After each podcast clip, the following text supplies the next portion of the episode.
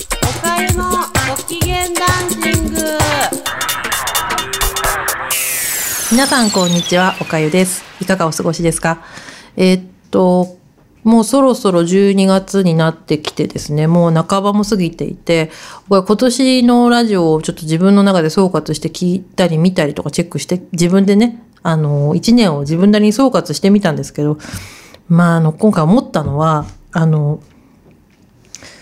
なんか何かを作る時にストックって大体10倍とか30倍ぐらいあってでもアウトプットする時って1だっていうのを、まあ、よくあのアーティストの方とかがおっしゃると思うんですけど今回お会話聞いていてちょっと使い切ったな感が自分の中であるなと思っていてですねちょっと使い切ったなと思うのでなので、まあ、今一旦ゼロの地点に戻して、もう一回、えーストックを自分の中で増やしていきたいなということを思い知った、なんかこう、最近のラジオでした。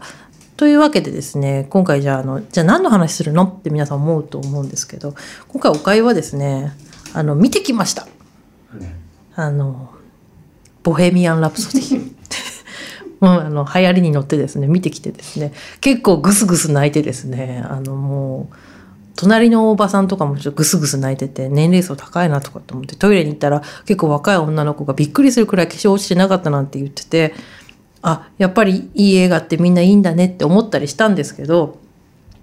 あのーまあ、感想を言う前にですね、一個だけ先に宣伝をします。あの、私が働いているですね、イタリアンレストラン、イルピアットカチャトラでですね、12月28日に、あの、ボヘミアン・ラプソディ、フレイディさんを囲む会っていう、ちょっとなんかあの、年忘れイベントがあります。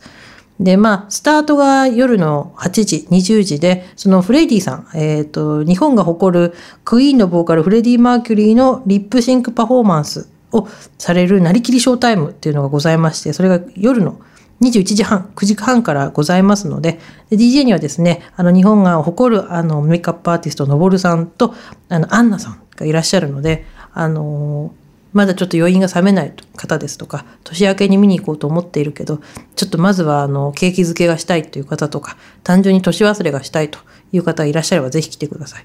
で、宣伝はこの辺にしてですね、で、見てきました。で、結構泣いて、いい映画だねって思ったんですけど、あのー、おかゆ、なんかこう、それ、あの、クイーンはそんなに好きじゃないけどっていう枕言葉言う人って今回の映画見た人は結構いるじゃないですか。全然興味なかったけど見てすごく感動しましたとかって見て。ででもこれね思ったのはあのクイーンの曲ってみんなあの思い出のどっかに流れてる曲であるなって思って。でそれってで好きなバンドの曲は自分の思い出の中のすごくいいところとか振られた瞬間とかそういうあの劇的に高い位置の時に流れてると思うんですよ。その好きな曲はね自分の自分の編集した頭の中のビデオの中ですごく好きなタイミングでバーッと流れるんですけどあのどうでもいい瞬間にどうでもいい瞬間と言ったらフレディに申し訳ないんだけどフレディとかクイーンのメンバーに申し訳ないんだけどどうでもいい瞬間に流れてるのがあのクイーンだなとか思ってあポピュラリティっていうかポポピュラーな音楽ってそれなのかなと思いました。であのーまあ、映画見ていただくとそのライブエイドのシーンがもう完コピですごい見見見た後に家で YouTube で見たら本当に全くほぼ全く同じでびっくりしたんですけどすごいな今の今すごいなと思ったんですけどその途中でですねまああの伝説のチャンピオンが流れるんですけどおかゆあの以前あのお仕事をしていた時にですね忘年会にあの曲を歌った思い出がちょっと一気に蘇ってですねそこって別に自分の中ですごい大切な思い出っていうわけじゃなくて忘年会だっていう思い出の1ページなんですけどそれがパッて蘇ってなんかそういう本当にどうでもいい瞬間に流れる曲っていうのってあ本当にポピュラーってことなんだなっていうのをなんかすごく感じました。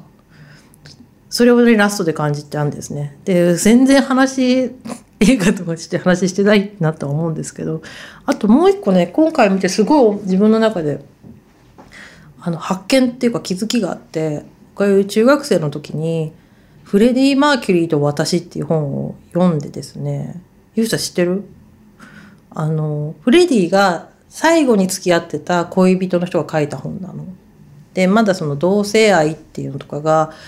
うん、今でこそこういうふうに言われてるけど当時はなんかそういう人もいるらしいとかあとそのエイズ自体もそのまだ不治の病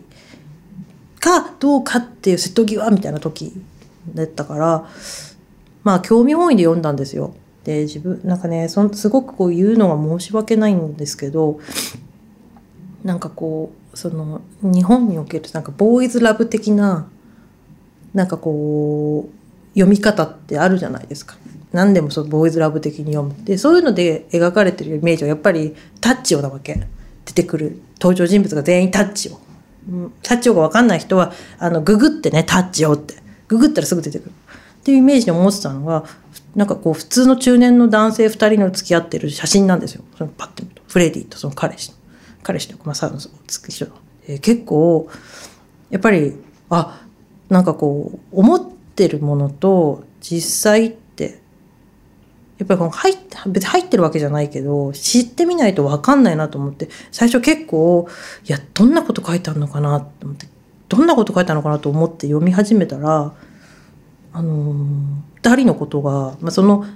ジムさんっていう人が書いてあるんだけどジムさんの目を通した2人のことが書いてあってそれがもうなんかものすごくこうあのなんかフレディが大好きっていう書き方。でそれ読んで中学生の時に結構わーわー泣いてこんな「えー、って言ってもう本当にあの病気が治らないしそのどんどん恋人がこう衰弱していくちょっともう忘れちゃってるんだけどかなり。っていうのをジムさんがその横で見ててすごくこう辛いとか心配だとかっていう感情が書いてあってまあはんまああのすごくね自分が知らない世界とかそのそういうふうに誰かと接するっていう経験がないから子供だったから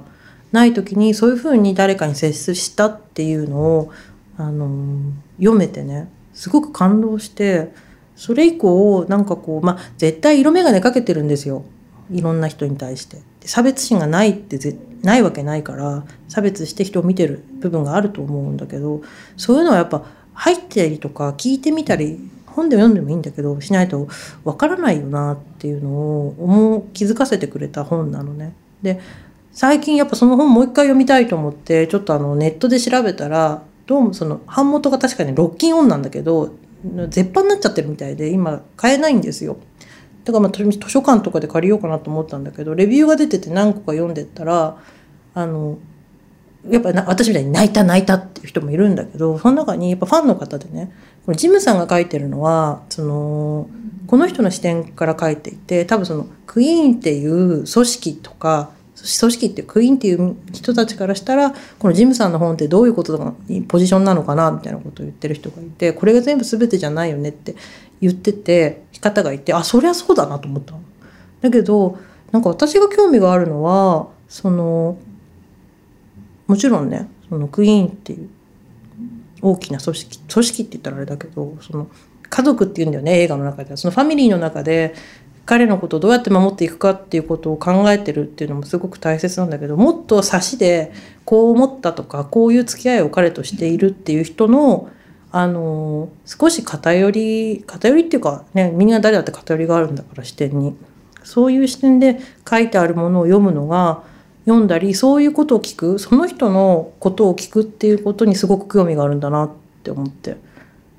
たんですよ今回。だもちろんそのファミリーそのファミリーの中でレディっていうスーパースターをどうやってこうみんなで大切にしていくか守守るわけじゃないけど最後まで元気でいるっていうのを考えるっていうのはすごく大切なんだけどなんかこうこう抜き差しならないような関係じゃないですか多分その恋愛してる時って。